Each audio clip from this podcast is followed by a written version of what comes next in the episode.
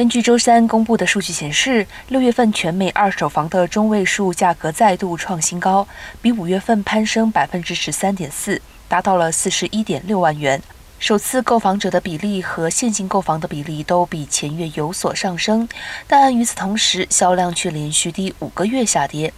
全美地产经纪人协会 （NAR） 公布的数据显示，房市正在进入高度不确定的状态。六月份，二手房的销量比前月下滑百分之五点四，经季节调整后化为五百一十二万套，创下了二零二零年六月以来的新低。